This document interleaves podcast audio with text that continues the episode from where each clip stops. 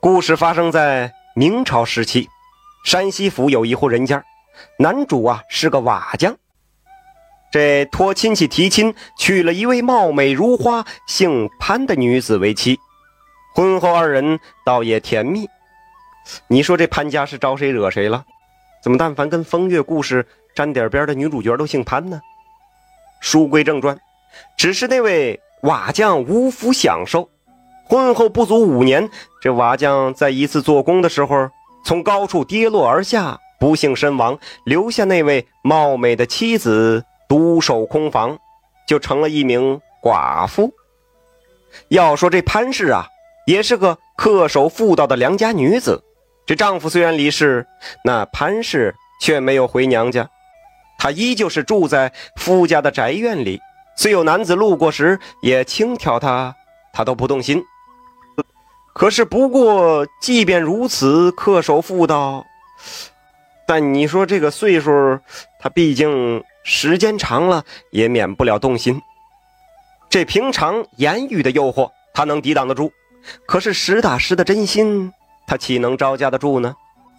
事实证明，那潘氏后来果然是动了芳心，只是那位啊，却是个有妇之夫。这要是让外人知道，他的颜面可就扫地了。那个男人呢，正是镇上一家米店的小伙计，名叫黄仁，时年二十四五岁。在这家米店做了很久，这店老板见他实在，就给他加了工钱，还将店中大小事宜都交给他处理。手里有了实权，自然能行些方便。这潘氏啊，是经常来这家米店里买米，黄仁认识他呀。知道她是瓦匠的妻子，眼下前是个寡妇。这黄仁见她不容易，每次卖米时都会多给她一些。这潘氏也是对她感激不尽。一来二去，两人是渐渐熟络。那黄仁除了米面，还时常会给他一些铜板、零花钱这潘氏起初那是不要，可耐不过黄仁的一片热心，东西拿了，心也就软了。果然是炮弹易防，糖衣炮弹难防啊！这潘氏的心呢，慢慢的就给融化了。那黄人坦白，自己已经是娶妻生子，但对他却是一片真心，只恨相见恨晚。这潘氏也有同感，于是二人便走到了一起。自此啊，这黄人常常是在潘氏家中留宿。夜来晨归，倒也没人瞧见过。这潘氏渐渐的也觉得日子有了心机，笑容也增添了不少。潘氏懂得刺绣，会针线活离着他家不远有一个姓吴的老妇人。这娘俩经常是一起做刺绣，这脾气秉性倒也相投。有一天中午，那黄人偷偷溜出店来。赶忙是连跑带颠的向潘氏家中跑来，这二人是如胶似漆，情意绵绵。片刻后，躺在床上闲聊起来。此时，就说那位姓吴的老妇人在做针线活发现少了一种针线。哎，这无巧不成书啊，该着。这个时候，他就想起了潘氏，就想上他们家借点针线。你在家里等我啊，我去你潘婶婶那儿借一些针线。这吴老妇人对着八岁的小孙子郑二虎说道。那郑二虎闻言是点了点头。吴老妇人出门而去，朝着潘氏家走去。这老妇人没拿潘氏当外人，她也没敲门，就直接打开院门走了进去。这老妇人走路还很轻。屋里的潘氏和黄仁呢，压根儿没听到脚步声。这吴老妇人一推门，哎呦！这眼前的一幕让他为之一愣啊！潘氏脸红的赶紧钻进被窝，那黄仁也六神无主了。这吴老妇人呢，她傻了两秒钟，转身就走了。不行啊，不能让他走啊！那老婆娘要是泄露了秘密，你我都没颜面做人了。黄仁严肃的说道：“那，那眼下该如何是好啊？”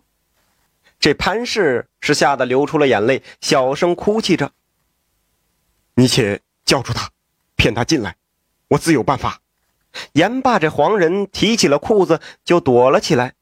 潘氏有些呆愣，黄人狠狠地瞪了他一眼。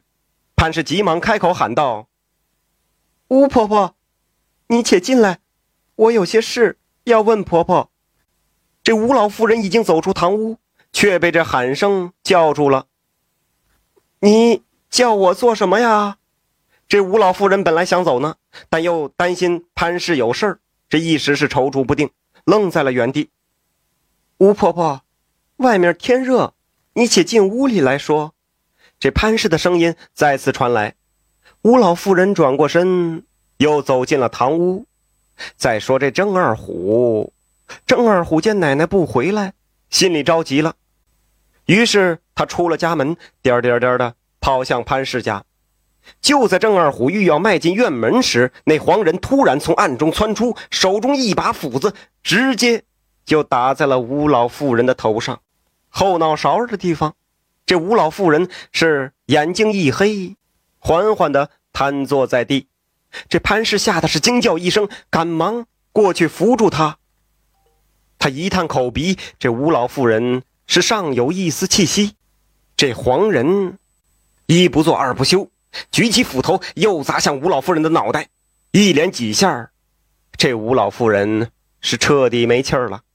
这一幕正好让跑来的孙子郑二虎。看见了，吓得他是哇哇大哭，连跑带哭的回了家。这哭声跟跑声惊动了黄人。你，你怎么将他打死了？刚才那哭的，肯定是吴婆婆的小孙子。这，这该如何是好啊？这潘氏是慌了手脚，不知所措。唉，不管了，赶紧将他埋了，来个死无对证。黄人狠狠地说道。二人就在屋后挖了一个坑，将吴老妇人给埋了。黄仁刚刚离开，郑二虎的爹和街坊四邻就跑了进来，一顿询问，潘氏吞吞吐吐，没说出一句正话。这郑二虎的爹立马就派人去衙门报了案。这县令带着衙役来了，查验现场，地上尚有血迹，这命案肯定是无疑了。可是潘氏却迟迟不开口。县令只得带人回了衙门。公堂之上，县令严厉追问，可那潘氏是绝口不提老妇人和黄人，让这案子陷入了僵局。就在此时，郑二虎从人群里挤了出来，他跪倒在地，说道：“我我亲眼目睹看见潘婶婶和一个男人用斧头将我奶奶杀害，那男人半裸身体。”正是那米店的伙计黄仁。郑二虎此言一出，县令是大为吃惊，案子一下也有了眉目。县令断定此案必定是一桩风月大案。而此时潘氏的脸色十分难看。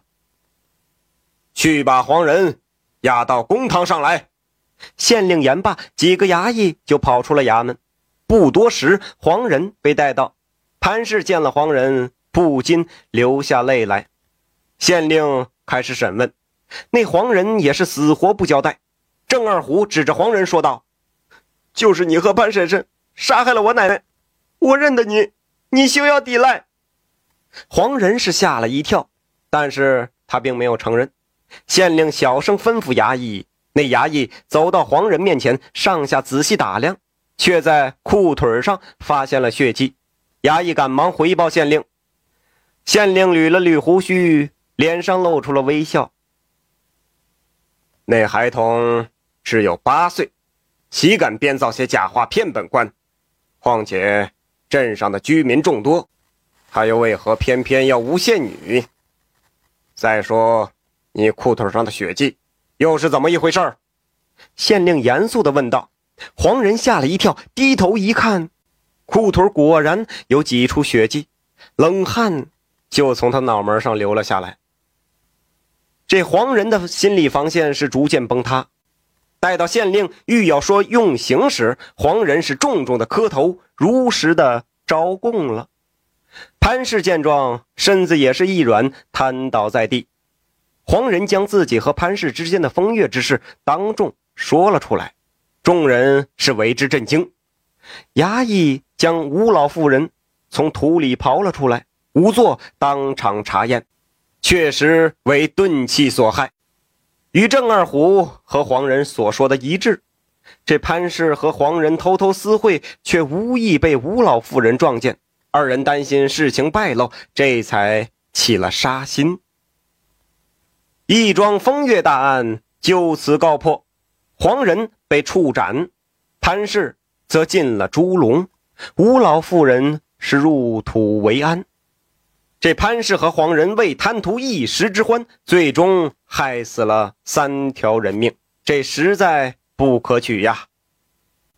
色字头上一把刀，古人将美色比作成刀，足见这句话的可怕之处。所以，劝君莫要贪恋美色，洁身自爱，远离一切诱惑。